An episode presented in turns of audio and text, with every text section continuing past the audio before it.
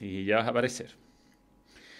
Y yo lo que necesito saber es si esto está funcionando, porque siempre pasa algo, pero hoy no pasa nada. Hoy estamos en directo, nos quedamos un poquito conversando fuera de micrófono, eso es lo que pasó. Fuera de la transmisión, pero la gente está ansiosa, eh, que nos quiere ver, que quiere que presente a mi invitada del día de hoy, la primera invitada del balón extra que tenemos hasta ahora y una amiga que además no veía hace mucho tiempo, así que nos, pusimos al día, vio a la Valen, ella es la única que ha visto a través de las pantallas de, este estudio a la Valentina. Eh, ya la saludo, ya ustedes la pueden ver, está con nosotros Alina Moine. ¿Cómo estás, Alina? ¿Qué tal? Tanto tiempo. Hola, Manu, tanto tiempo, tanto tiempo. Me tengo que controlar y darme cuenta que esto está en vivo y lo está viendo mucha gente, porque si no es como una charla de amigos y sabes que yo soy peligrosa. Sí, totalmente. Totalmente, sí, por mucho tiempo. Yo creo que no, desde mi despedida, cuando fue como en marzo del 2015 que volví a, ir a Buenos Aires y me hicieron una despedida, ah. como por ahí fue. Esa fue la última vez que nos vimos. ¿Tanto pasó? Sí, sí. ¡Wow! Y, claro, 2015, es verdad. Y yo te vi una vez en Madrid. Estaba diciendo, eh, con, creo que con Juanjo, con Maxi, no me acuerdo, desde arriba de un bus, eh, reportes para la final de la Champions, pero yo había ido invitado por el Banco Santander y, y nada, pues no, no podía interrumpirte. Pero, no me saludaste. Sí, se sigue Alina, grité, pero no, estaba ahí al aire. Claro, fue, bueno, y yo ni te vi. Eh, no lo puedo creer que estuvimos tan cerca y no te vi. Sí, Madrid, fue bueno, fue, hace poco en realidad. Yo siento que pasaron mil años, pero no pasó un año todavía. No, pues fue la última final. La final de la Champions. Sí, sí, qué, qué tiempo. Qué, ¿Cuántas cosas han pasado entre medio, no? Ahora está ahí en ESPN. Muchísimas. Muchísimas cosas. Sí, ahora en ESPN y con todo, bueno, con todo lo que ya es conocido. Eh, ahora frenados con todos esos proyectos que, porque la verdad que llegué a estar al aire en ESPN un mes. Claro, poquísimo. Eh, Yo no te alcancé a ver, con eso te digo todo. En realidad eh, estoy muy, muy contenta con, el trabajo que, que, tenía que hacer, porque en realidad eh, ESPN empieza a tener los derechos de, la Copa Libertadores también, compartidos con Fox, entonces yo llego a ESPN justamente eh, para estar cerca de la Copa Libertadores, de hacer la previa y los post de los partidos fundamentalmente, ir a las canchas, viajar, bueno, todo eso que a mí me encanta hacer y que ahora está frenado 100%. Llegué este, sí, a completar la, la, sí, los partidos de la primera fecha de, la fase de grupos. Sí, Y con estas transmisiones. Y ahí se terminó todo. Ahí se terminó. Por el momento. Eh, hay unos amigos míos, ahí está Pablo Ramos y la Grace Lascano, no sé si lo alcanzaste a conocer, chilenos, amigos míos que están haciendo Sport Center Chile, todo se hace desde allá, que están en Buenos Aires, entre paréntesis, encerrados también en, en cuarentena como todos, eh, no los alcancé a cruzar, pero están desde en los mismos estudios que estamos nosotros, así que seguramente ya los voy a cruzar. Seguro. Oye, ¿qué, cambio? ¿Cuánto tiempo estuviste en Fox tú?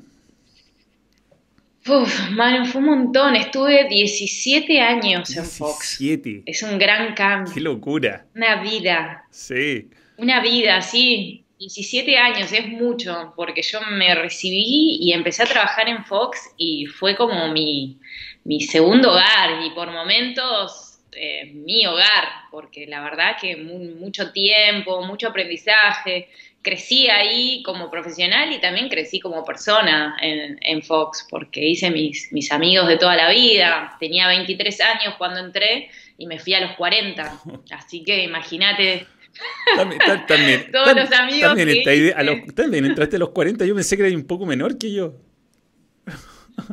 No, Manu, tengo 40. Bueno, así es la, así es la vida, así pasan los años. Ya, pasa el tiempo para todo. Yo no, no, no, termino de madurar del todo, eso es una realidad. Me cuesta, como que la edad no condice con el accionar. Eso lo tengo asumido, pero no hay terapia que lo solucione. Sí. Sigo siendo en algunas cosas una eterna adolescente, como me dijo una vez este, un psicólogo. la eterna, ahí viene la eterna adolescente.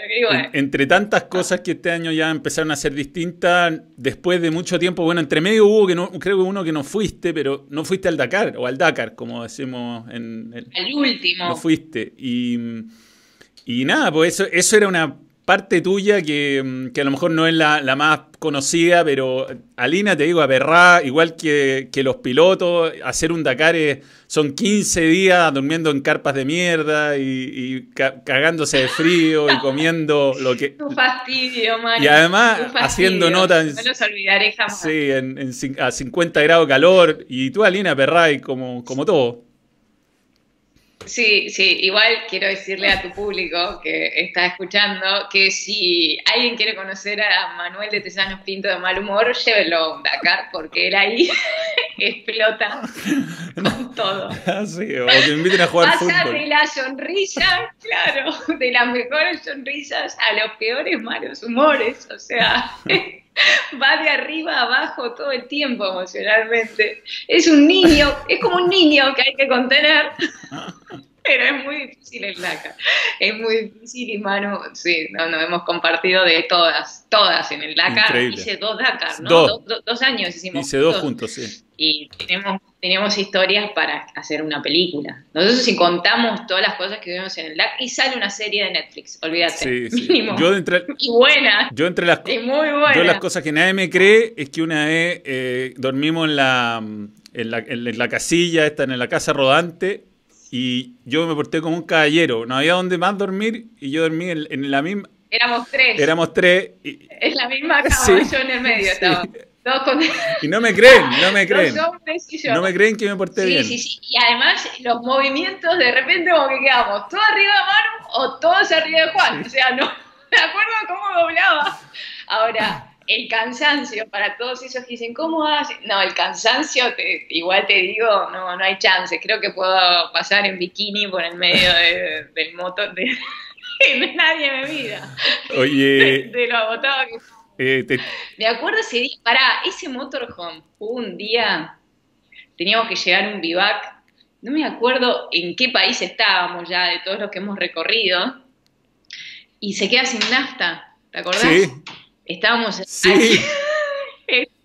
estábamos a uno o dos kilómetros de, la entrada de Vivac y se quedó sin nafta, se murió, tuvimos que correr los tres para hacer el programa, ¿no? Era una locura, era una locura y lo pasábamos muy bien. Era, era la verdad non-stop, eran 14 días que uno terminaba. Yo volvía y dormía una semana, así, pero...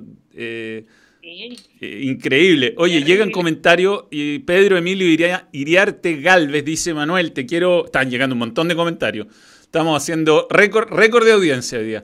Pedro Emilio Iriarte Galvez. Manuel, te quiero felicitar por la invitada y preguntarle a Lina si ella siempre quiso ser comentarista deportivo o fue casualidad. buena, buena pregunta.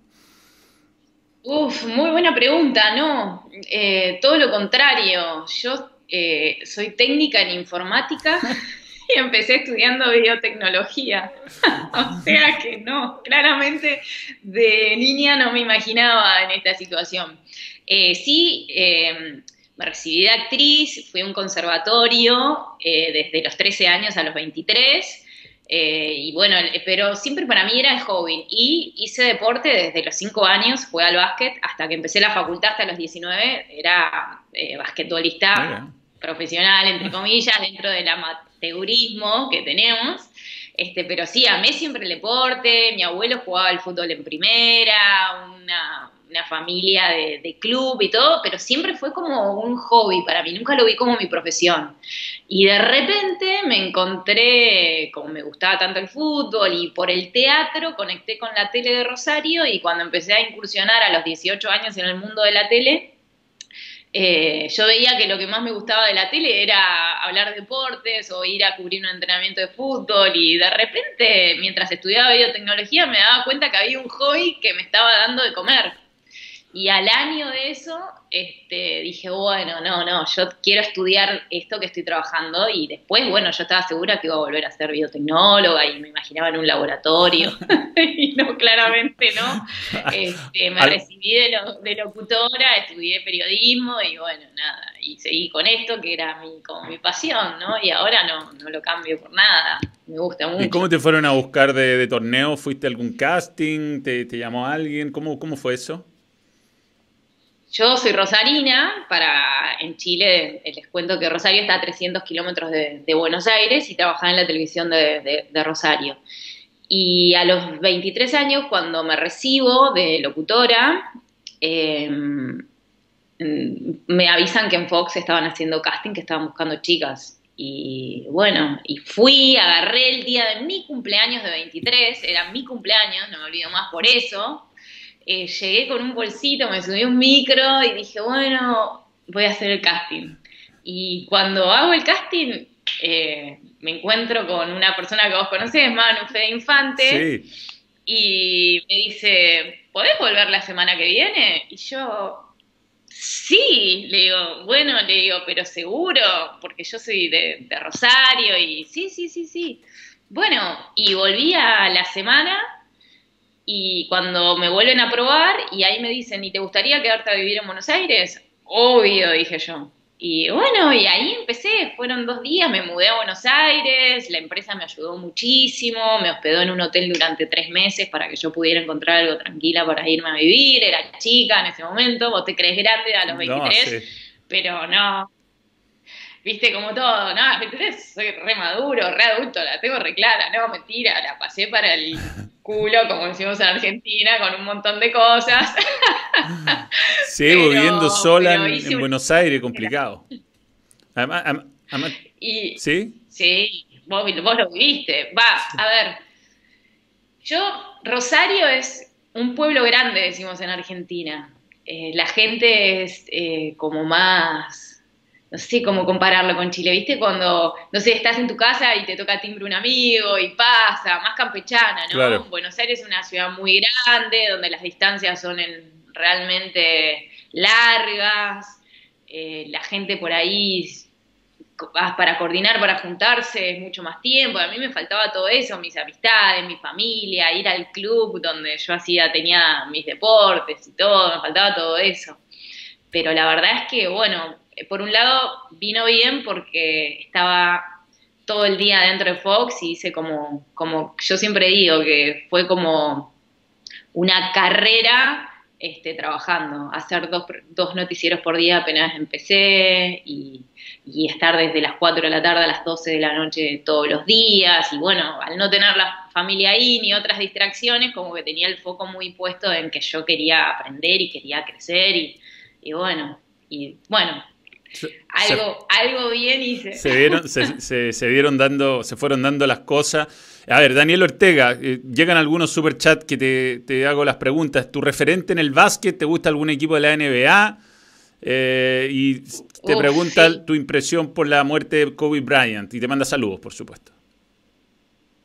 Bueno, a ver, empiezo por la primera. Eh, mi referente en el básquet, que siempre yo, cuando me preguntan, ¿qué, ¿cuál es tu sueño? ¿Quién sería? Es ese deportista al cual te gustaría entrevistar y que diría, wow, llegué a lo que quería Michael Jordan.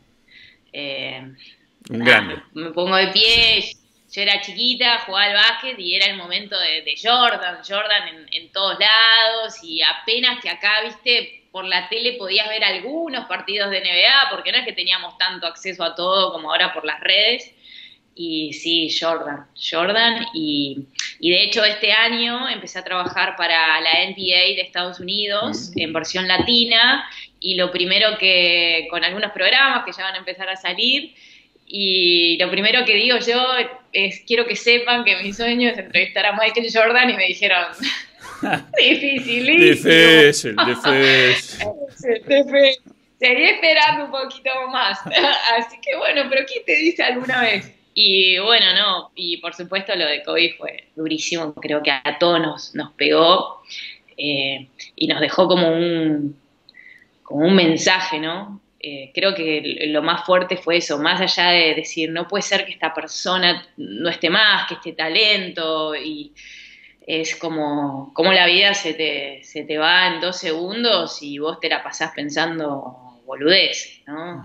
Y por más que seas millonario y que seas un atleta y que tengas el mejor físico y que tengas una sonrisa resplandeciente, es dejémonos de, joder. Yo creo que, el mensaje pegó por, por ese lado, ¿no? Eh, a mí me, me, pegó así, más por el aspecto, más allá del deportista en sí, como una lección de, dale, mirá por lo que te está preocupando.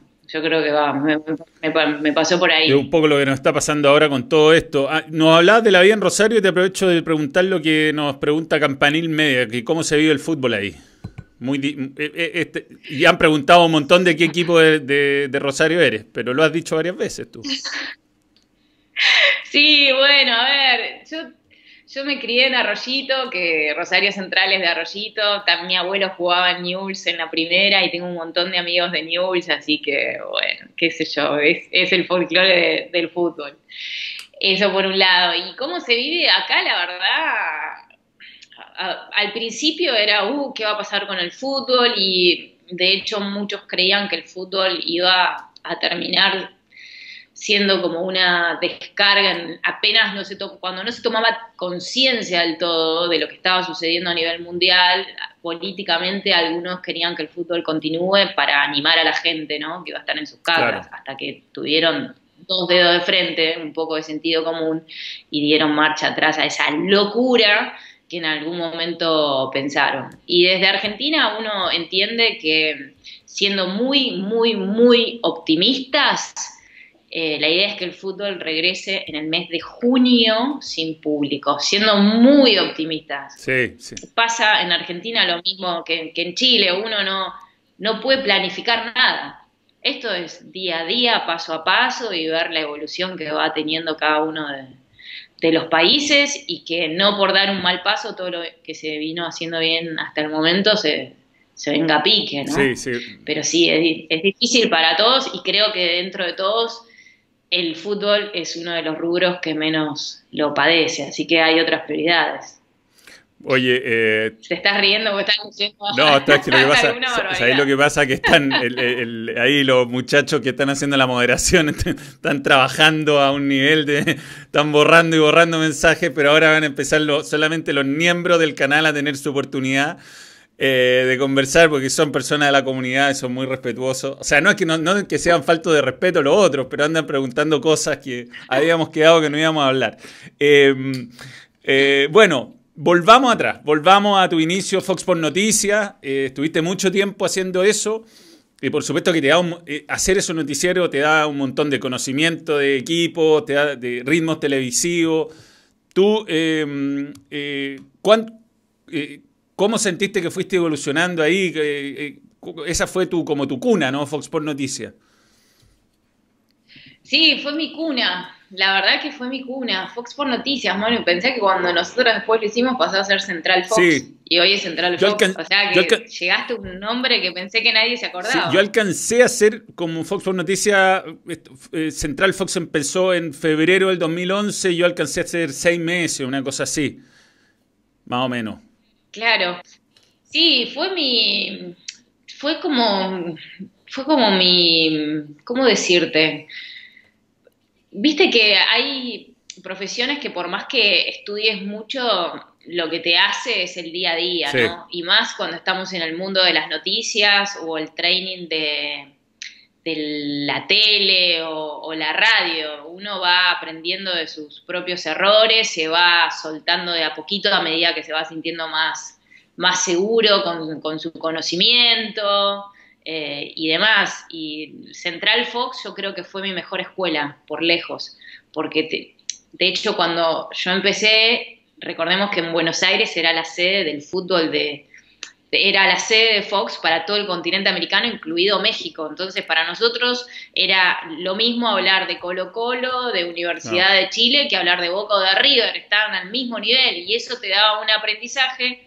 Este, o eh, en México con, con el Cruz Azul, con el América, todos estaban igual para nosotros. Después, bueno, se empieza a descentralizar, pero fue hace cinco años atrás nada más, y cada país empezó a tener sus programas locales y, comenzó un, poco, digamos, como... Sí, a mí, no, a mí no me gustó. A, mí no me gustó eso. Fíjate que si bien se podría haber buscado una manera de no dar algunos contenidos que eran demasiado locales, yo creo que esa visión como latinoamericana que tenía Fox era no sé, muy única, muy difícil de, que se vuelva a dar. Se dio naturalmente, Fox como que se convirtió en un referente muy importante. Además había un...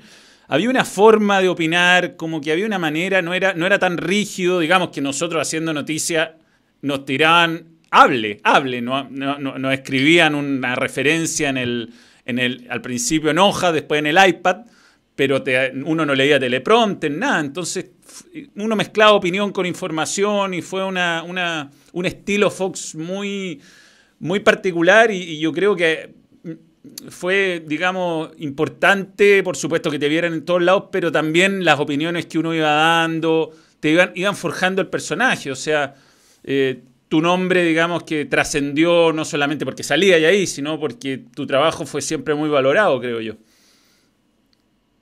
Gracias, sí, nosotros lo extrañamos a eso. De hecho, a mí me pasó haciendo agenda Fox Sports en su momento que después lo hacen la versión chilena y levantan y a nosotros el nuestro y nos llevaban comentarios de que nos extrañaban y a nosotros como que todo eso, eh, como que tu corazón lo, lo sentía, mm. decía, qué pena, ¿no?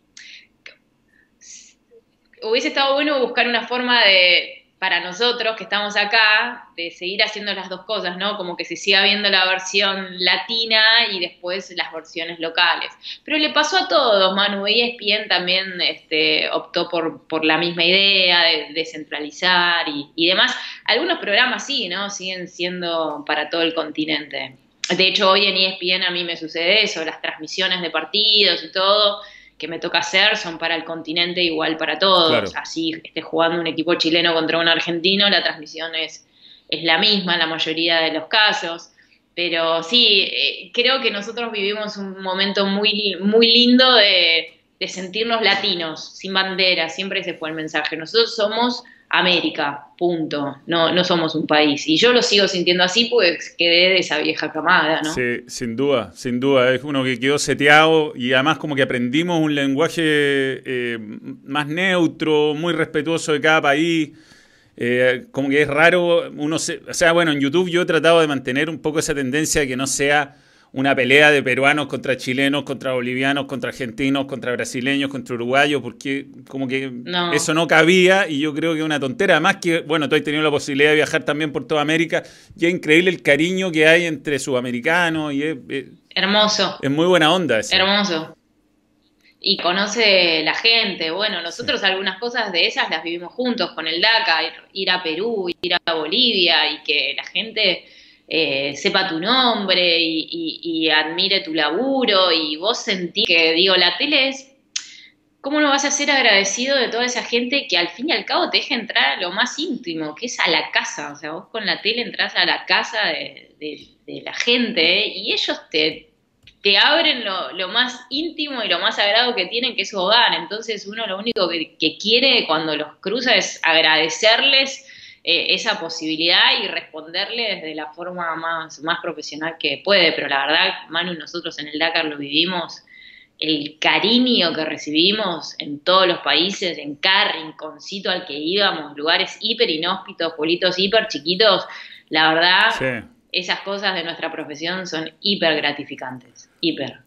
Sí, sí, en, notable, es notable. Oye, Alina, ¿y mm, cómo manejáis la, la, la, ansiedad por redes sociales de... Mira, yo, toda una confesión mía, a mí me cuesta un montón cuando me llegan mensajes de Instagram y cosas así. ¿De, verdad? sí, me llegan toda, toda clase, de, toda clase de, propuestas y cosas. Yo imagino que contigo los muchachos deben ser degenerados. Y, y cómo, chao, no, no revisáis nomás, no pescáis. Yo me acuerdo que, que, alguna vez hacíamos Central Fox y, y cuando recién empezaba Twitter había muchachos que te mandaban fotos desnudos abierto, ni siquiera por mensaje directo. Lo podía ver cualquier. No, no, todos. Sí. Todos. Una cosa de loco. Era de loco. O sea, como tuitear una foto. Hoy, día te, hoy día te incendian. Me han, dedicado, me han dedicado unos cuantos momentos. Sí. Pero qué locura eso, qué locura. Eh, es difícil, ¿no? Es difícil Terrible. Terrible. No, pero la verdad es que yo las redes sociales las uso muy laborales. No, no, no, no, no la abro a mi vida personal ni a mi familia. Es algo, algo muy excepcional, pero si no, no, lo, tengo muy de trabajo. O sea, no es que van a ver mi vida íntima en las redes sociales. No hago un reality de, mi vida y, tampoco ahora que estamos encerrados en, cuarentena. Eh, lo, uso más de, de trabajo.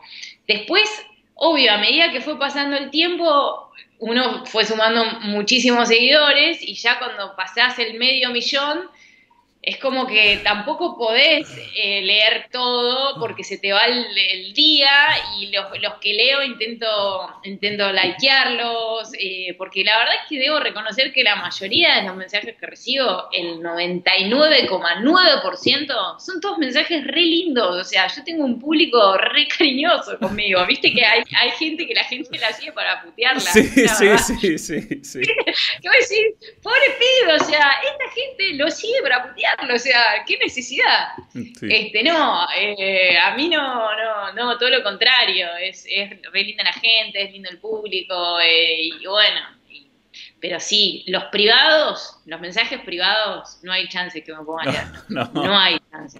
Leo los públicos. Los públicos sí, eso sí, sí. Tampoco soy muy de contestar, soy más de likear. Soy bastante tímida para responder. Eso.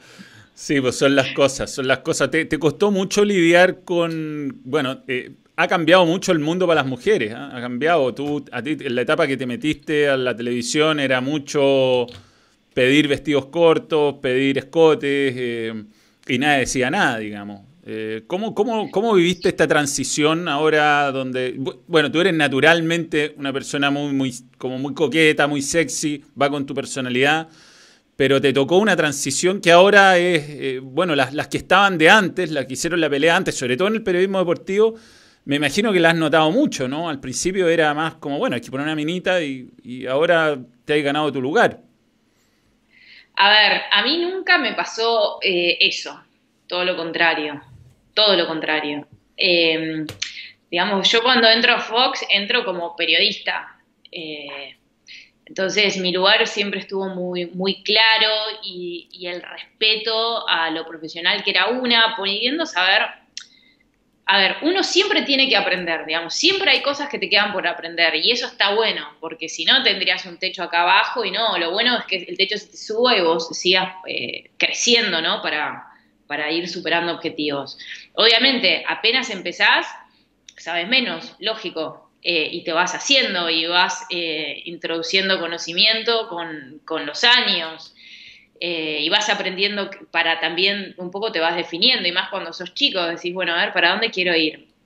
La verdad, a mí siempre se me trató con muchísimo respeto, siempre siento que creo que se me respetó mucho algo de mi personalidad que es, si yo no sé, lo digo, o sea, no me expongo. Y eso lo tuve clara desde el día uno, ¿viste? Eh, hablemos sin saber, no, es, Ali, necesito que hagas esto. Mira, la verdad, no me siento todavía capacitada, como en su momento, ¿querés comentar fútbol? Tenía 23 años, la, te agradezco el ofrecimiento, pero no me siento capacitada para esa tarea hoy. O sea, creo que necesito sumar muchos más Fox por Noticias para poder llegar a, opinar con más fundamento y sentirme yo más segura con mis palabras, con la comodidad con las cámaras y demás.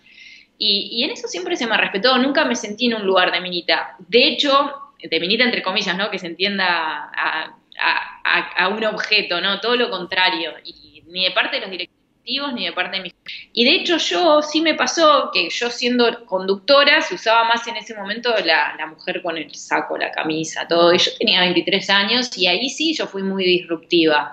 De, ¿no? de ponerme el vestido y mostrar las piernas y si había un poco de escote, había un poco de escote porque no me quería vestir de señora porque tenía veintipico de años, o sea, no me gente. O sea, ser más natural y, y tomarse la femenidad como algo algo natural, o sea, sí, estoy al aire, estoy hablando de fútbol, pero tengo veintipico de años y si bien soy conductora de noticias, me gusta vestirme de señorita, no quiero vestirme de nene. Este, y, bueno, y en eso siempre en se dio como un poco que hablar de la forma de vestirse mía, pero no me arrepiento de nada, porque me sentía, y que hoy todos lo hacen, así que tan confundida no estuve en, ese sentido. Jonathan Vivanco dice, Alina es la musa del balón, saludos. Y Augusto Meléndez dice, Chile está muy en deuda con las mujeres en el periodismo deportivo. La Gise Vargar, a quien tú conoces, hicimos un... Sí, la conozco, allí es un Dakar. Sí, Dakar. Sí, un Dakar. solo, solo lee redes, dice, la Grace cambia de canal a cada rato. No, pero la Grace era súper bien valorada en CDF y se la llevaron a ESPN a Buenos Aires, nada menos. Así que yo diría que la que la, que la, que la Grace es un buen ejemplo. En, bueno, nosotros en el canal tenemos un par de chicas que están trabajando muy bien, Verónica Bianchi, eh, Nahla Hassan, pero que, claro, es difícil, es difícil ir ganándose un lugar. Tú, tú, por ejemplo, las mujeres que, que quieren dedicarse al periodismo deportivo, ¿Qué les recomendaría? Es, un, es complicado, están, son muchos jugadores, muchos periodistas, eh, es difícil eh, opinar en un panel porque salen todos como, como leones. ¿Cómo, cómo, cómo lo fuiste manejando eso? Eso de un mundo tan masculino, además tan masculinizado, digamos, que el fútbol es pura testosterona. Sí, a mí me encanta eso. Vos me conocés. Yo amo laburar con hombres. Yo me llevo muy bien con los hombres, Manu, y, me gusta. Y además me calzo la, cita, la cinta de capitán enseguida. Equipo que entra son todos pibes, porque estoy acostumbrada a trabajar con todos hombres, y me calzo la cinta de capitán y para adelante. Y, me gusta, me gusta ese desafío. La verdad es que a mí siempre me ha tocado laburar de conductora, entonces siempre me ha tocado ser la moderadora del panel de hombres. Eh, y eso me encanta, es un juego muy divertido. Tú fuiste conductora varias veces cuando yo era uno de los uno de, los, de las alas. Por eso, entonces vos sabés que a mí eso me, gusta mucho y, lo disfruto y la verdad no sé qué está sucediendo en Chile, pero a ver, yo creo que, que hemos logrado con el, con el tiempo, si alguien me dice como mujer en el mundo del periodismo, ya está, no, se trata de una cuestión de género, esto es una cuestión de capacidad. Eh, las mujeres y los hombres están a la misma altura y el que sepa más, eh, la idea es que avance un, poco más, eh, porque digamos, todos estamos compitiendo a la par en, ese sentido. yo puedo llegar a un casting con Manuel de Tesanos y quedar Manu o quedar Alina, y también hay que entender la subjetividad de nuestra profesión, ¿no? no es física cuántica, que es una cosa o es la otra. También va en el gusto del que te esté castineando o lo que necesita el medio que, eh, te está por contratar. Eh, hay estilos que gustan más, que gustan menos, y eso no quiere decir que tu laburo sea mejor o peor que el, del otro, ¿no? Eh, eso, eso es una realidad. tal vez los dos podemos saber lo mismo, pero hay alguien que justo en ese momento está buscando un estilo que no coincide con el nuestro. Mm.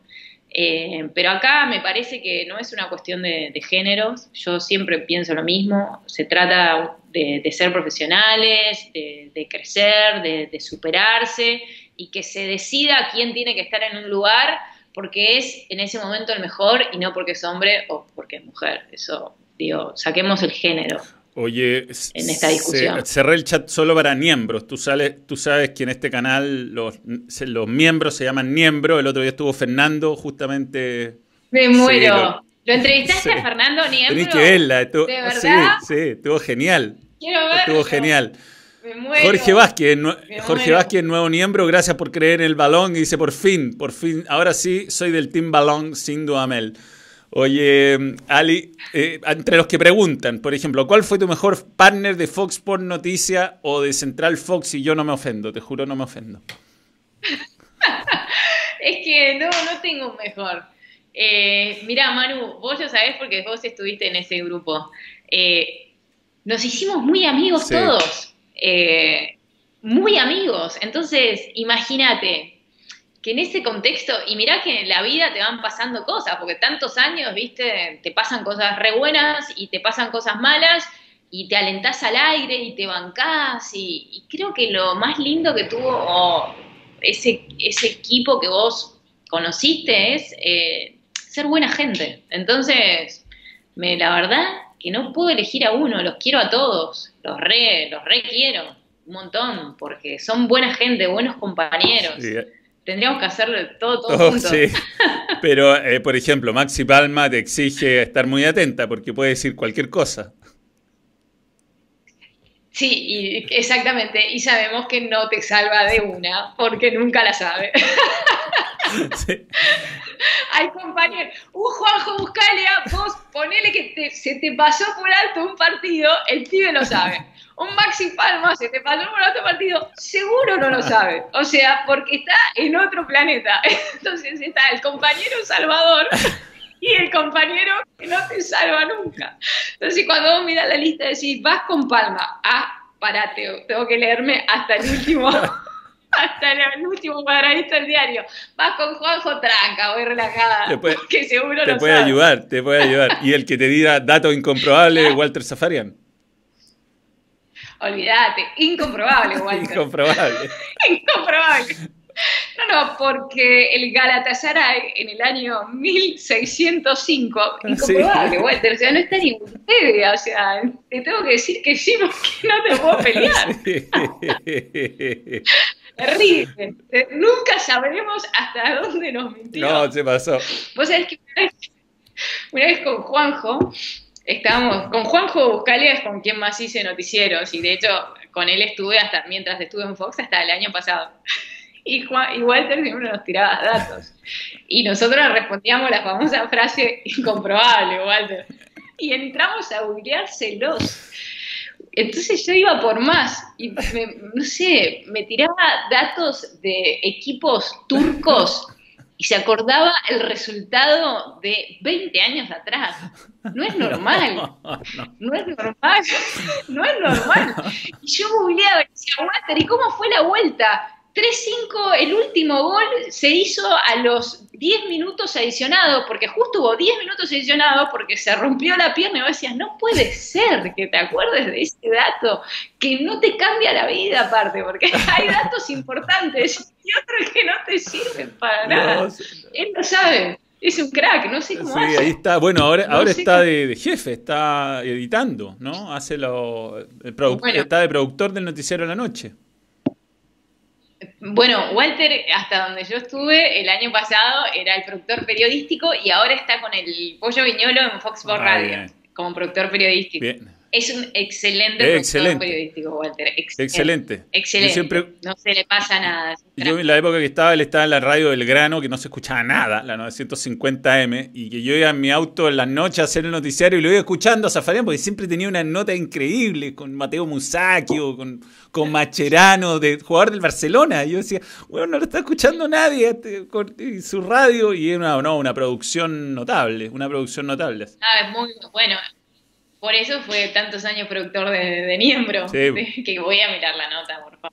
No, está muy bien, está, está bien, cuenta anécdotas y todo. Y bueno, después eh, de la, de la parte central Fox, sobre todo, eso, eso nos hizo crecer a, a, los más desordenados, yo creo, a los más a, los menos estructurados, nos ayudó un montón el formato. Yo me acuerdo que, que, bueno, ahí nos tocó hacer un montón de noticieros juntos y se podía echar la talla, nos podíamos reír.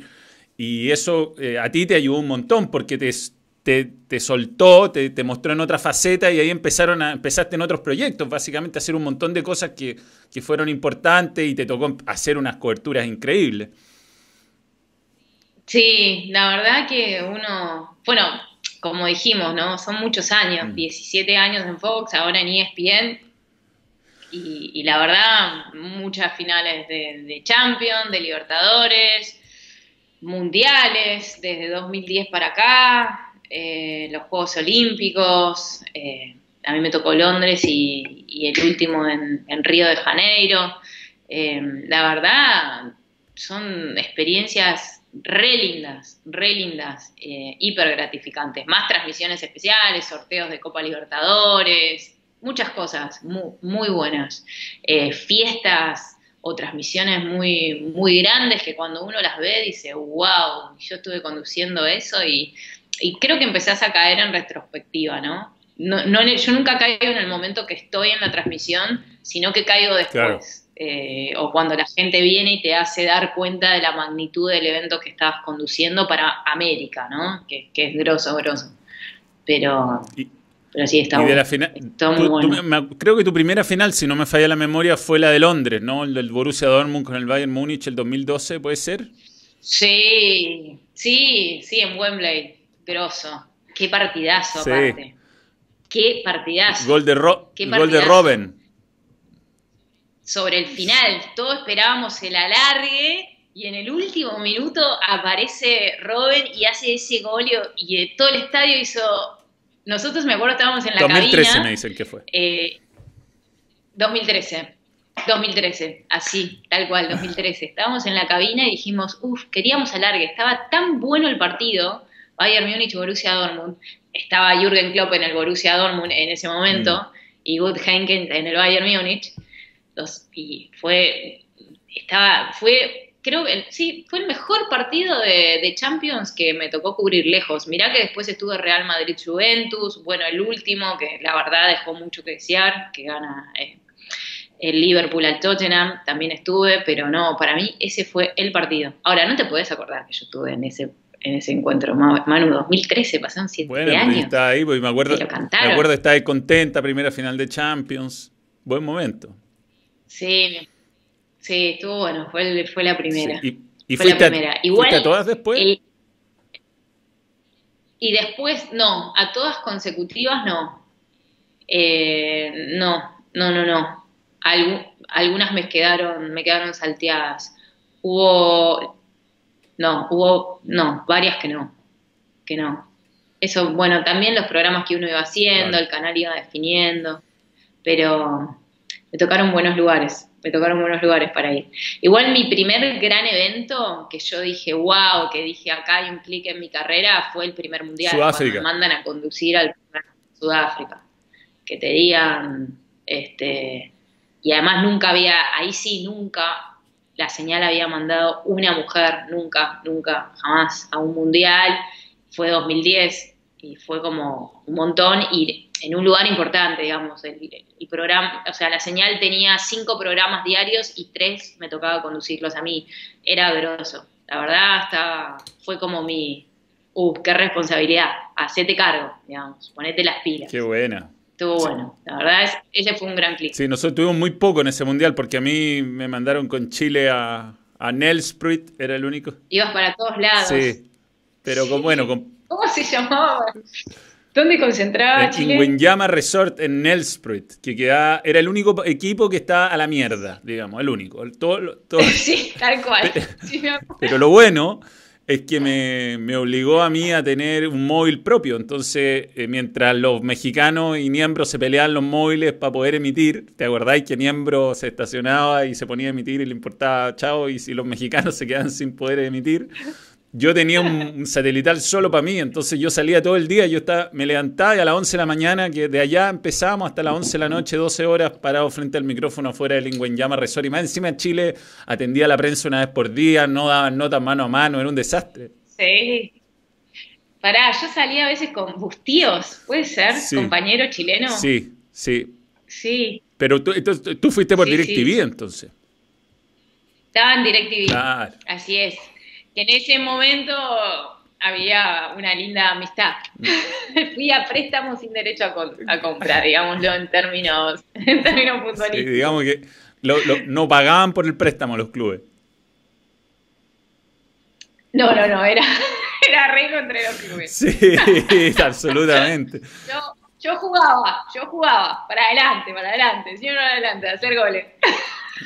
Después volví. Claro, o sea, tú estuviste con el Negro Palma. Entonces el Negro Palma Claro. también estuvo acá en, en- invitado en el balón y, y él pensaba que no iba a ir a ese mundial porque el CDF tenía los derechos de la eliminatoria, pero no tenía los derechos de- del mundial y ahí lo contrató DirecTV. Y Claro, yo estuve con. Ahí estuve con el Negro Palma, con Solabarrieta. Eh, gran personaje, gran personaje. en, un- en una época Eh, tranquila. Dante en Poli. una- Dante, Juvenal Dante Olmo. Eugenio, mira tú. No, no, Dante, que nos hicimos muy amigos. No sé si Dante mira esto, porque Dante no se lleva bien con la tecnología, Mm. viste que él tiene un problema con la tecnología enorme, este, pero nos hicimos muy amigos con Dante Eh, Poli, muy amigos, muy Eh. amigos. Qué pibe divertido, por Dios, cómo me divierto con Dante Poli. Eh, bueno, había una banda eh, divina, ¿no? Una banda de chilenos geniales. Estaba- Me, me hacían divertir mucho. Sí, está Juvenal Olmo, está en mi programa ahora, es uno de los que está en TST conmigo. Cristiana Redondo, nuevo miembro, bienvenido, gracias por creer en el balón. Oye, hacen un montón de preguntas. ¿ah? Eh, eh, la, ya, la final del 2014, ¿la fuiste a ver a la, cancha o no fuiste al Maracaná? Sí, estaba atrás del arco donde hizo oh. Alemania. No me lo olvidaré jamás. ¿En la cancha cancha o...? En la cancha, uh. cancha. No, no, no, estaban en la ah, platea, en la platea atrás de la... Sí, sí, sí, no lo olvidaré. No lo olvidaré. Qué, Terrible. Sí, qué, Y hacer el programa después de eso, lo que fue. Sí. No sabés qué cara poner. Es horrible, es horrible la sensación. ¿Y tú, horrible. ¿y tú hiciste por qué el, el, por qué canal fuiste ahí? Yo ahí fui por dos canales, eh, fui por la TV pública, que tenía los derechos oficiales en la Argentina, y por Fox, pero mi fuerte, fuerte estaba en la, en la TV pública en ese momento, eh, que tenía los derechos. Y Fox me dio el permiso, la verdad, buena onda para que pudiera laburar. ¿Cómo era, se llamaba, tenía un, cómo se llamaba tu programa en la TV pública? Se me va, se me va, que hacía eh, bueno, en realidad yo siempre hice un programa que se llamaba Mundo Messi y ahí era Mundo Messi ah, Mundial. Ah, Mundo Messi Mundial. No, pero tú después de los goles tenían un programa con Alejandro. Después fútbol permitido. Fútbol permitido, con Alejandro Apo. También fútbol permitido. Apo que ayer me llamó Ale Apo. Es un, es, un segundo papá, no, no, te puedo explicar lo que es. Es un genio. Lo, adoro, lo adoro lo adoro, se acuerda siempre, hablamos siempre, es un gran compañero. tengo las, mejores experiencias con, con, Ale y sus mejores frases. Siempre tiene una frase que calza como anillo al dedo, como diría mi abuela. Es un, genio. Qué buena, qué buena. Y eh, tal con Goico también ahí, ¿no? Con Goico hicimos eh, muchas cosas en ese mundial. Con Goico nunca hicimos un programa ah, juntos pero, pero laburamos mucho con Goico. La verdad es que hemos hecho muchas conducciones de, diferentes transmisiones juntas, muchas. En River hicimos un montón de conducciones. Eh, de hecho, hicimos el año que River gana en 2018 la Libertadores en Madrid, un eventazo que fue en el Monumental, que para mí fue uno, periodísticamente, fue uno de los eventos más grosos que me tocó conducir, ese.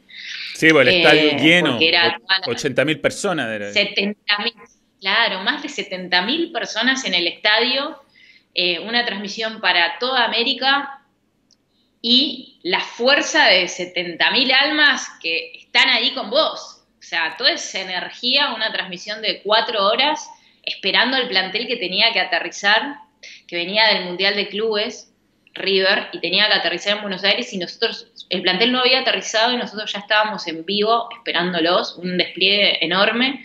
Y la verdad que para mí como, como periodista esa fue una de las transmisiones más grosas por todo lo que significaba y por toda la gente que lo vio, fue grande, grande. Y conducir con un estadio a pleno fuerte. Pero yo no, no caigo nunca en el momento, caigo después, cuando veo las repercusiones o las tapas de los diarios y y te encontrás en la foto y no entendés qué haces ahí en esa foto este, con todo el plantel campeón de Libertadores, pero sí una, una gran que figuretti que hace ahí atrás, señora, oiga. bueno, pero qué increíble, ¿cómo manejáis? Estaba ¿Cómo, manejáis el, la voz? Porque uno está acostumbrado a estudio, yo aquí me pongo mi... Incluso soy tan mañoso yo que me, me, pongo el, eh, estos audífonos para escuchar fuerte mi voz. Yo soy como que ¿Cómo, cómo lo hacís 70.000? Yo pienso, pienso que no me quedaría afónico a los dos minutos. Mira, yo tengo, yo soy locutora por esencia y soy, vos me conocés, Manu, yo soy la más hinchapelotas, como decimos en Argentina, con los sonidistas. O sea, yo quiero que esté todo perfecto, escuchar perfecto, que el, el, nivel esté en el nivel que yo necesito y que esté mezclado con el fondo que yo necesito. Y la verdad, debo confesar que ese día el laburo de la gente de, de sonido fue espectacular porque tenía una cucaracha donde podía escucharme perfecto, ah, y no me entraba todo. Entonces fue, fue excelente, pero, pero sentís la gente un montón y está bueno también, fue re lindo.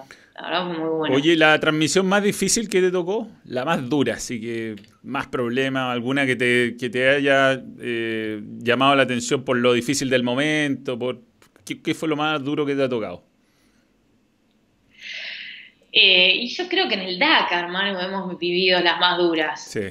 En el Dakar, en el Dakar, porque estás dándole pase a muchos compañeros, nosotros éramos cuatro y a lo mejor vos estabas con entrevistados y Juan con otros entrevistados y a mí me tocaba hacer un, un jugar de enganche en ese momento pero estás ciega, ¿viste? Vos no tenés monitor, no, no sabés si vos ya te acomodaste, si no te acomodaste, tenés miedo de pisar a tu compañero porque como no lo ves, no sabés si... Entonces, el Dakar fue duro en transmisiones o que se nos corte de golpe el audio, entonces te dicen aire y vos no sabés qué, qué imagen hay o qué está sucediendo. Este, teníamos un equipo de producción muy bueno en donde sabíamos que nunca nos iban a dejar colgados, pero el Dakar, Manu, creo, y lo vivimos juntos, han sido nuestras transmisiones más difíciles porque al no tener monitores de referencia estás ciego, al aire, ciego, a la buena de Dios, y a confiar en que la producción esté editando todo en, vivo de la mejor manera posible. No, y además que mucha seña, muchas veces sin retorno. Eh hacíamos los bueno, alguna vez nosotros hicimos un programa ciego ciego con Mariano San Marco, un gran amigo que tú lo conoces muy bien, que, que está loco, está como todo, o sea, para ir un Dakar hay que estar loco y Mariano eh, con un teléfono satelital me hacía gesto y yo hablaba y tenía que hablar porque no tenía nada, no sabíamos si estaba saliendo ni siquiera. Y, y bueno, eh, había que, había que jugársela y después subirse al auto, ayudar a, a guardar los equipos y seguir manejando. ¿sí? Eran, eran grandes. Lo que manejaba. Sí, sí. Pero yo no, bueno, el último año que, que en realidad fue este año que no me tocó no ir por primera vez, después de, no sé, siete Dakars hice. Eh, que bueno, ya era ir a Emiratos Árabes y y, no, no fui, fue otra transmisión, la verdad que lo re extrañé, me faltaba algo. Yo sé que vos no lo extrañaste. No, yo sí. Cuando lo dejaste No, olvídate, me hubiera encantado, más que saber que nunca fui con Nico Monzón, nunca. No. Oh, divino. Sí. No, no, no, un gran amigo y productor, le decimos a la gente Nico, pero eh, yo tengo recuerdos de vos. Eh, no, desarmando, o sea, vos tenías la posibilidad de armar la carpa, Manu dormía, pero después a la mañana, cuando llego a la mañana son 5 de la mañana cuando nos levantábamos y había que guardar la carpa, he visto a Manu revolearla, o sea, tirarla, tirarla con puteada junta y decir, yo esto lo dejo acá y no me lo llevo. Y yo mirándolo, no, no, Manu, para que faltan un montón de noches te voy a ayudar, pero guardala y llévala. Después aprendí, aprendí la two minutes. Lo que pasa es que lo que no te contaba la two minutes era que era two minutes para armarla, pero para desarmarla eran seis horas la mierda, pero bueno. Eh. Hasta que la agarraba en la mano. Sí, hasta que la agarraba en la mano. Además, pará, no entraba, te quedaba un pedazo de cuerpo afuera vos en la carpa. Sí, es que tengo los zapatos grandes. Sí que hacía siempre calor. que hacía calor generalmente, porque ¿Ah, era muy chiquito. Sí, sí, eso, eso es un confuso momento. Eh, bien, eh, eh, pregunta, lo he preguntado mil veces, le voy a dar a, a, Heriberto Moya la posibilidad para que salgamos de acá. ¿Ha trabajado como actriz? Si has trabajado como actriz, te pregunta si te gustaría, si has tenido la oportunidad. Sí, mira, estoy con el mate. Sí, bueno, la, verdad es que trabajé, fue muy linda experiencia, que no, no sé si sí, Chile se vio, fue una serie para Fox que se llamó El Host, eh, que Adrián Suárez era el protagonista. Y ahí, bueno, eran, fueron 13 capítulos y me, hice 8 capítulos eh, con un personaje, yo hacía de la sueca, era un personaje yo era sueca, googleenlo, googleenlo en YouTube después de ver esta entrevista. Este, sí, fue divertido trabajar con Adrián. Y bueno, y ahora eh, Puerta 7 es una serie que está saliendo en Netflix. Eh, me llamaron para tener una pequeña participación. Este, Esta está una de las que está de moda ahora, ¿no? Puerta 7. Ahora habla de los bars, sí, cero. Tengo un así una aparición chiquititísima en, varios capítulos, tengo mucho audio más que, que verse, pero eh, Adrián Catano es el director y es un grosso, un genio total y la verdad es que aprendí mucho estar ahí, ver, compartir. Y después, bueno, he hecho algunas cosas con Martín Bossi para, para, para Fox también, y la verdad es que me gusta a mí la parte de, actuar. Tampoco uno tiene tiempo para, para todo, pero pero bueno, siempre que puedo y me dan los tiempos y está divertido el proyecto, eh, me gusta, lo disfruto. Es como con lo que empecé, ¿no? Actuando, así que está bueno no perderlo del todo. Si se puede, se hace. Oye, y ahora en Disney no vamos a tener a Lina en alguna versión, no sé, un remake de La Vida Durmiente, algo así podría ser. la Bella Durmiente, claro, sí, Frozen.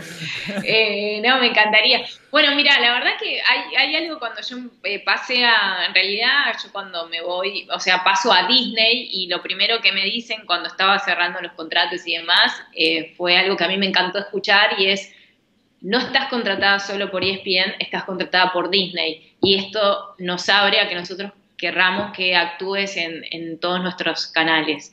Y obviamente mi sonrisa fue de oreja a oreja y le dije, era lo que quería escuchar, porque está bueno poder, eh, poder sacarme el gusto en varias cosas que, me gustan. Dicen que, que mucho abarca, poco aprieta, pero ya a esta altura de mi vida, eh, algunos gustos me los, quiero dar. Si no los hago ahora, no los hago nunca más. Así que les dije, eh, es algo que, que lo tengo pendiente, así que ojalá, ojalá se dé algo, aunque sea algo chiquitito, pero que me saque las ganas. Sí, eh, lo que siempre se envidiaba de nosotros de Fox o torneos de los empleados de Disney y ESPN era que tenían entrada gratis a los parques.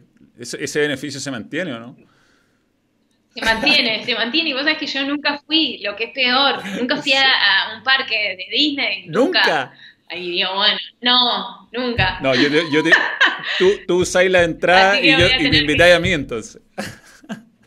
A mí me encanta. Claro, y, yo ni sabía, me, lo dijo un compañero estando, ¿no? ¿viste? Cuando decís, bueno, no, no sabía que tenían ese beneficio, pero sí, eh, eh, sí, los, los como, sos empleado de Disney, puedes ir a, los parques, tenés una invitación anual, una cosa así, por ser empleado. Así que bueno, ¿no? Cuando vaya, este, ya que no tengo hijo, Manu, ni, ni, novio, te llevo.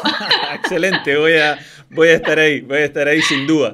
llevamos a la Valentina. sí. Nos vamos. Sí, habría que llevar a Cate, que es mi gato que anda por ahí también dando vuelta, comiéndose los cables, pero, pero sin duda, sin duda, muy bueno, muy bueno. El otro día te juro que vi el, vi un, uno de los rides, uno de los, lo vi, lo vi en YouTube en, en 4K como para sentirme que salía de la casa un poco y me hice el, el, Splash, Splash Mountain. Oye, mm, Alina, bueno, ha sido realmente un gusto. Ya mucha gente te está mandando saludos, los voy a leer. Eh, Chirriao manda saludos, Heriberto Moya que está googleando, eh, Felipe Elgueta, todos son miembros, dicen, te pregunta tu experiencia en Netflix Puerta 7, ya, ya la estaba contando, fue, fue cortita pero fue, fue buena, ¿no? Sí, Sí, digamos que, que, sí, que estuvo bueno, grandes actores, gran director y lo mío es una pequeña participación, no soy ni más ni menos que la voz periodística de, la serie por, varios momentos, pero me, encantó y, me gustó cómo trataron el, tema de las barras y los dirigentes, si bien está todo muy ficcionado, es una realidad, no está tan lejos de lo que sucede en, la vida real, así que pueden, la voy a ver, mirar. La voy a ver ahora sabiendo que está ahí. Mírenlo, mírenlo.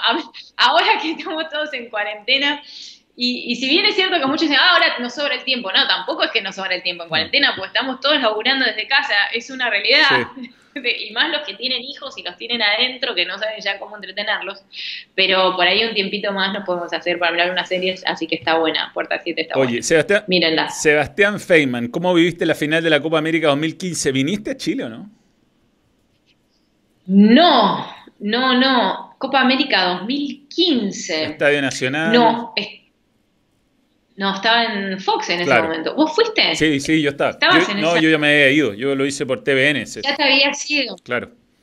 No, no, no, no, y Fox no tenía los derechos, entonces mucho menos hablar de viajar, pero obviamente la vi con todos en el canal, todos juntos, viste, las juntadas de periodistas previo y post salir al aire, todos juntos mirando, mirando el partido. Y bueno, y la de Estados Unidos me pasó lo mismo, la misma situación, mirando todos juntos. Y bueno, felicitaciones a Chile por estas dos Copas Américas consecutivas. Oye, el de Eslovaquia manda saludos a Esteban Percy y te pregunta qué opinión tienes de Marcelo Bielsa. Bueno, me saco el sombrero por Bielsa. La verdad que vos sos pro Bielsa, Manu, también. Me cae bien, sí, me cae bien. Gran entrenador. Eh, Gran entrenador, gran entrenador. Es un loco lindo. Yo creo que Bielsa es un loco lindo y la verdad es que en estos años de carrera, cada vez que uno habló con un futbolista que fue dirigido por Bielsa, todos hablaron maravillas y todos se quedaron con una enseñanza positiva de parte de Marcelo. Después, algunos estarán contentos o, no por, por resultados y demás, pero los futbolistas que fueron dirigidos por Marcelo Bielsa todos hablan maravillas de él y eso no es casualidad. ¿no? Sí, estoy, estoy de acuerdo, estoy de acuerdo. Bueno, vamos cerrando. Rodrigo Nilo es el nuevo miembro, gracias por creer en el balón. ¿Lírica o rústica para apreciar el fútbol? Yo soy rústica. soy rústica. En la vida soy rústica yo. Sin duda, sin duda. yo, soy, yo soy rústica en la vida. Yo voy, me la pongo bien de lleno, me levanto y sigo. Bastante rústica. Excelente. Excelente. ¿Cómo estás haciendo para el deporte, mantenerte activa físicamente? No, bueno, eh, a full, el deporte no se corta a pesar de estar en cuarentena mm. y mm, tengo mi rutina de trabajo diario que me lo arma mi, mi profe, que es Ale García, garrochista olímpica, Ale Argentina.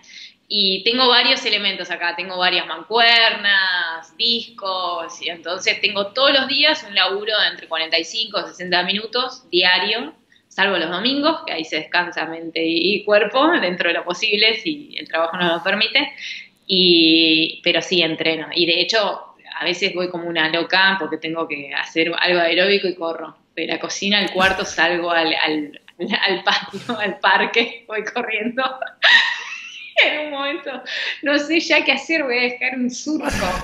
Pero no, igual yo soy una agradecida de la vida porque tengo un pequeño parquecito afuera, entonces voy ah, como soy. No, no estoy. Sí, sí, no, estoy piso el césped. Eh, de hecho, estoy rebronceada lo que era antes de la cuarentena. no, yo estoy. yo, me, con color. yo me tengo que comprar luces de solarium para mi estudio si es que esto sigue, porque si no va a terminar blanco, blanco. Pelo y. No, no hay que ir para, las vitaminas, hay que salir, que te dé un poco el sol en la cara y activar un poco, ¿no? Porque si no. Como que el sol activa, recordemos, vitaminas, está bueno, está bueno. Así que yo todos los días, mi horita al sol la, la tengo, la tengo. Alejandro, por suerte. Alejandro Felipe Alión Páez, nuevo miembro, gracias por creer en el balón. Maradona o Messi, ya te estoy usando de tu tiempo, te he dicho una hora. Eh, no, todo bien. Eh, Maradona, no es, la pregunta del millón, ¿no? O sea, todo el mundo hace esa pregunta. Eh, son dos jugadores extraordinarios, ¿no? No los quiero comparar. Los dos son de los mejores del mundo y es más, al contrario, tenemos que ser agradecidos de la vida, ser contemporáneos a ambos. Nosotros, en mi caso, más a Messi, igual que vos, Manu, que, a Maradona, porque a Maradona lo vivimos más de chicos. Pero son, son los mejores del mundo. Bienvenidos sean los dos, cada uno con su estirpe, su carácter, que es muy distinto el uno del otro, claramente, pero adentro de la cancha, wow, qué suerte que podemos verlos a ambos qué suerte, que pudimos verlo a Diego y lo podemos seguir viendo a Messi. Yo también, yo también creo que no hay para qué poner, ponerse a comparar eh, en ese, en ese, en, cosas así, ¿no? Aparte son de distintas épocas. ¿Para qué? Exacto. Sí, bueno, hasta incluso es injusto a veces Messi o Ronaldo, ¿no? En la época de esplendor de ambos, o, eh, por, digo por Cristiano Ronaldo, ¿no? Mm. Eh, yo siempre pensaba lo mismo, pobre Cristiano Ronaldo que le tocó ser contemporáneo a Messi. pobre, porque en cualquier otra situación de la vida es el mejor del mundo, eh, por lejos, indiscutido, indiscutido. Y sin embargo le toca ser contemporáneo a Messi y termina quedando en, en segundos planos. Pero de Messi Cristiano Ronaldo, te voy a decir algo que, que una vez me dijo Batistuta que me quedó estábamos en una final de Champions cuando me lo dice Bati a esto. Y Bati me dice, ¿quién tiene más, ¿quién tiene más definición? ¿Messi o Cristiano Ronaldo? Y digo, mira, la verdad me parece que en cuanto a definición están parejos. Bien, me dice Bati. ¿Y quién tiene más juego de balón? No, Messi, te digo, indiscutido. Entonces, ¿con cuál te tenés que quedar en tu equipo?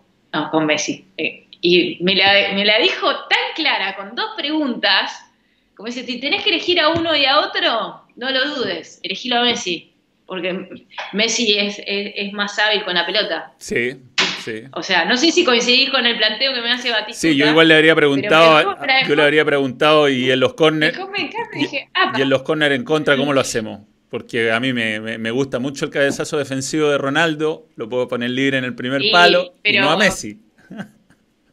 Y ahí sale la rusticidad de Manuel de sí, Yo estoy pensando en la pelota detenida siempre, primero que nada, primero que nada. Y te salió el, aspecto defensivo. bien, bien. El pibe, por la duda, dijo: para, para, para. Todo muy lindo en el ataque, pero cuando defendemos, ¿quién me salta dentro del área? Tal cual. Bueno, Coquemón, Coquemón 23 dice, hola Lina, con todo respeto, la más linda de Fox, pero ahora está en ESPN. Así que le tiene que decir la, la más linda de, de ESPN. Oye, mm, bueno, vienen proyectos nuevos, Alina, ojalá te vayan muy bien. ¿Nos, puede nos anticipaste que algo había con la NBA. ¿Qué más no, nos puedes contar qué va a pasar con Alina? Sí, eh, NBA es, eh, ya salen los, algunos programas, son chiquititos, es para NBA Latinoamérica y, NBA Latinoamérica se mueve todo por, por, su página web y por las redes sociales que se llama Dúos NBA y la idea es recordar los mejores dúos actuales y de la historia de la NBA, cómo funcionaron dúos que hicieron ganar a sus equipos, y lo cual me encantó. Y en ESPN, cuando todo retome a la normalidad, volver a esto que pude hacer poco tiempo, es la previa y los post de los partidos de Copa Libertadores, en todos los encuentros que transmite ESPN, este, martes, miércoles y jueves Libertadores, y bueno, y lunes y viernes es por Center, pero siempre ediciones más dedicadas a justamente a, la Libertadores y a la Champions, que es un fuerte de ESPN y que está buenísimo hablar de Champions. Así que si me dicen Champions y Libertadores, bienvenido sea, no me quejo de nada, ahí voy a estar. Excelente. Divertido seguro. Excelente, y te vamos a estar viendo siempre. Bueno, gracias Alina, realmente te pasaste por tu tiempo. Eh, nos seguimos en contacto, pero yo cuando se termine la cuarentena eh, tengo que ir a Buenos Aires con la Valentina, así que te voy a ver seguro. Espero, sí, avisar y hacemos una, una, buena, una buena juntada. es como a partir de esto, yo creo que todos tenemos que dejar de decir, bueno, lo tiramos para más adelante. No, no, es ahora. Sí. Tenemos que aprender a, porque uno en estos momentos quiere a sus amigos, quiere sus abrazos, quiere todas esas cosas y, y, toma dimensión de, de, lo lindo que es. Y vos sos amiguero como nosotros. Este, está bueno, así que no, no hay que dejar de, hacerlo. Así que Manu, cuando venga, te presto la parrilla de casa, tenemos un buen asado en casa. Buena, muy buena, muy buena. Te dando un beso grande, gracias por estar, gracias por este día en Balón Extra. Y mm, a los que están ahí todavía en el chat les contamos que mañana va a estar Matías Rodríguez, vamos a estar a eso el mediodía mañana, y el viernes el Bambino Pons. Logré armar algo con el Bambino Pons que tiene sus historias para contar, Alina, ¿no? ¿Cómo te vas a divertir? Un montón de, anécdotas. Ah, y apodos, apodos. Ah, porque a mí también una apuesta. A continuación llega Marilyn. Marilyn. Marilyn. Marilyn Monroe. Dios mío, no, es, es extraordinario, hermano mío. Se van a divertir de lo lindo. Así que me parece genial. Excelente. Me parece genial. Excelente. Bueno, Lino, te, mando un beso grande y gracias a, todos los que estuvieron. Y todos muchachos y muchachas que te siguen ahí en YouTube. Listo. Un beso. Adiós, chao. Chao, Manu.